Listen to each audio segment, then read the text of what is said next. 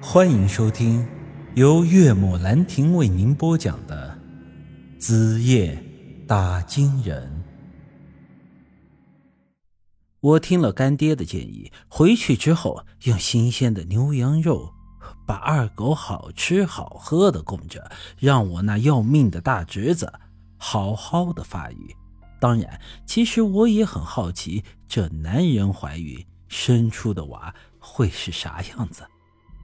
是和普通人一样，两只眼睛、两个耳朵，还有一张嘴巴呢？还是能长出个什么新花样来？此后，为了让二狗摆脱孙老爷子的控制，干爹又给我找了一个特殊的药方，以此药方抓药煮水，再给二狗浸泡身体，便可以让他戒掉对那东西的瘾。当然，这个过程是非常的痛苦。我找来了一个大瓦缸，装了大半缸的水，然后让二狗脱光身子泡在缸里，就留一个脑袋在上面透气。之后，在水缸下面加柴生火，像是煮汤一样的给水缸加热。待水的温度提上来以后。我再依次的将药材加入，用这种方法，火候得掌握好了。温度高了得抽柴，否则人真的被煮熟了；温度低了又得添柴，否则热清效果不佳，药物进不到二狗的身体里，他体内的毒瘾也排不出来。相比于普通的扶手膏，孙老爷子给二狗抽的那东西要更为猛烈，因为他在其中加入了一些阴邪之物，除了让二狗精神上成瘾，那体内的魂儿也会受到一定的影响。因此，干爹的那个药方之中加了三味特别的药物，以克制二狗体内的阴邪。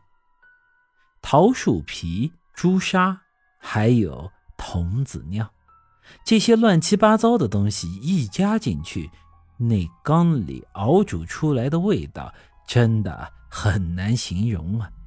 小时候淘气贪玩，有幸掉进过家里的粪坑，可即便是那粪坑里的味道，我也觉得比这缸里的东西好闻得多呢。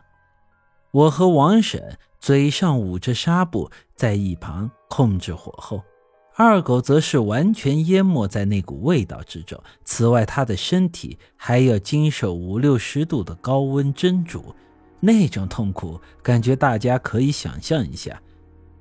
不过，痛苦也是没有办法，这一切都是他自找的。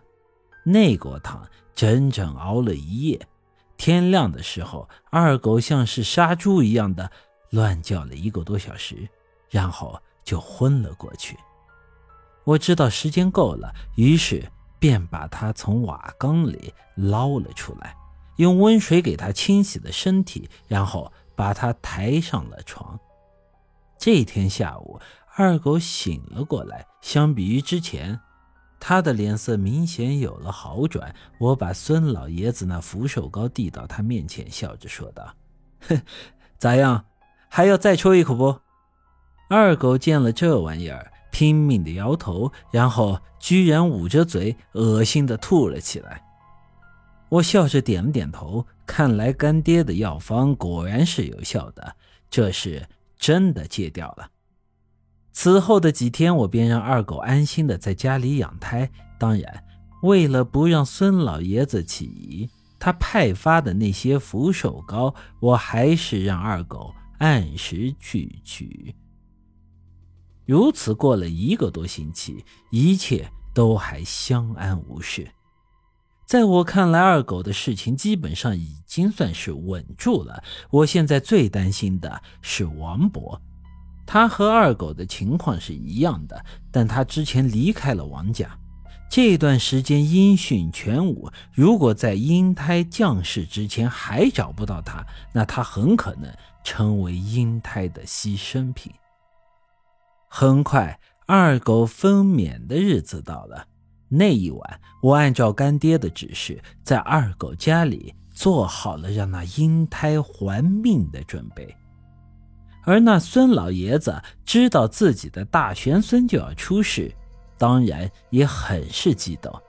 天黑之后，早早的就派了两个纸人，抬着摇篮在二狗家门口就候着了。本集已经播讲完毕，欢迎您的继续收听。